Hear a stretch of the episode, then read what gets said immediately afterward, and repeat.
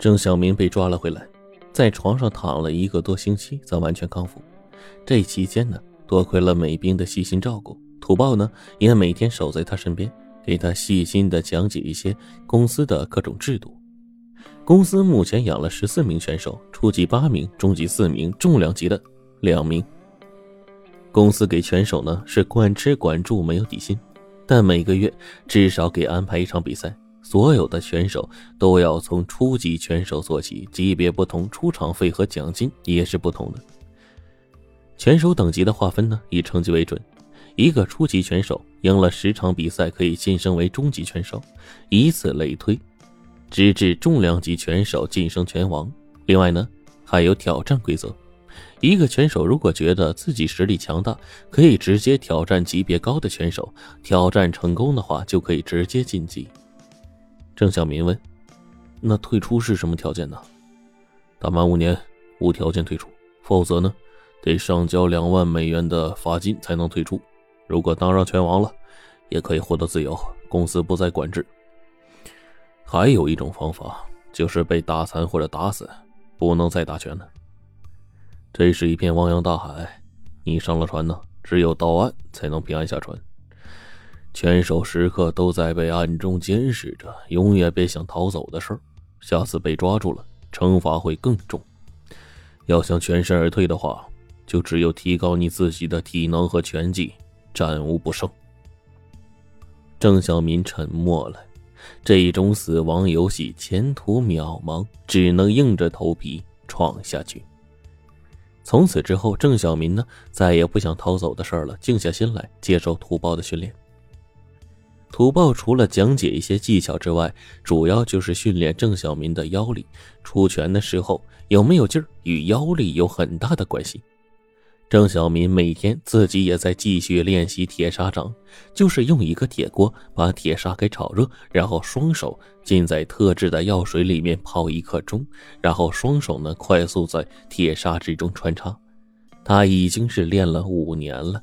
他这是在少林寺学的高深功夫，常练下去呢，能够掌裂十碑。少林师傅在传授铁砂掌秘籍的时候，曾谆谆的告诫着说：“学武首先是要强身健体，其次才是主持正义。铁砂掌威力无比，不到万不得已的时候，千万不要使用，要心存善念，得饶人处且饶人。”这一天呢，郑小民正在训练呢，忽然听到楼上传来一个女人尖叫。郑小民一惊，对土包说：“是美兵。”他立刻冲到楼上的走廊，听清尖叫声啊，是从黑狼的宿舍里传来的。他当即认定是黑狼在对美兵非礼。郑小民那是怒火中烧啊，上前一脚就踹开了黑狼的房门。只见美兵衣服已经被撕破了，正被压在黑狼的身下呢。美兵是拼命的反抗，黑狼的一张臭嘴呢，正在美兵的身上乱拱着。张小民双眼圆睁，大吼了一声，冲着黑狼的屁股就是一踹，黑狼一下子被踹得飞了起来，摔在地上的黑狼是恼羞成怒，爬起来就要拼命，被土豹和其他拳手冲过来给死死的拉住。黑狼冲着郑小民咆哮说：“我要打死你！”郑小民呢，不屑地扫了他一眼，然后呢，帮助美兵整理好衣服，扶他回了自己的房间。美兵是来到黑狼房间打扫的时候被黑狼给非礼的。郑小民呢，劝慰了美兵好一阵，美兵才止住哭泣。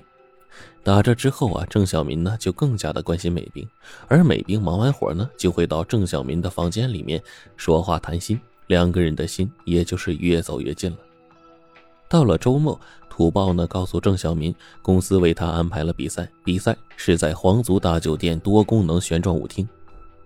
郑小民呢虽然已经做好准备，但是临上场之前，心里仍然是紧张的。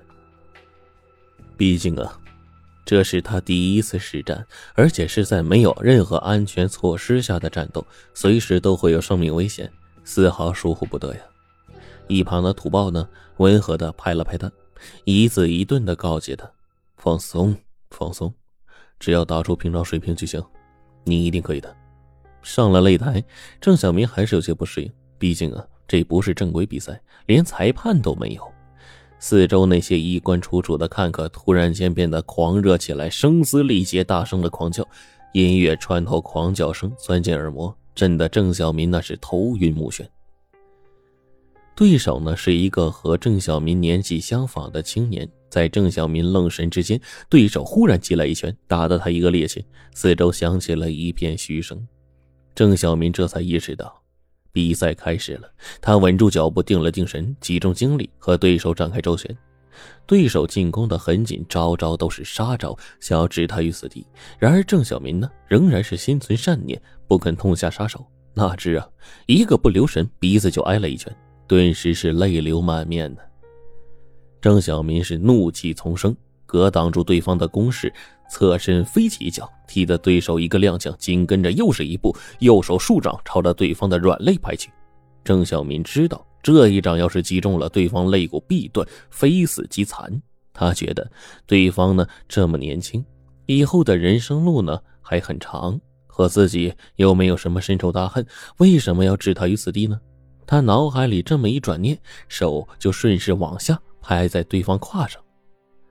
对手啊，被拍得连退几步，倒在了地上，再也站不起来了。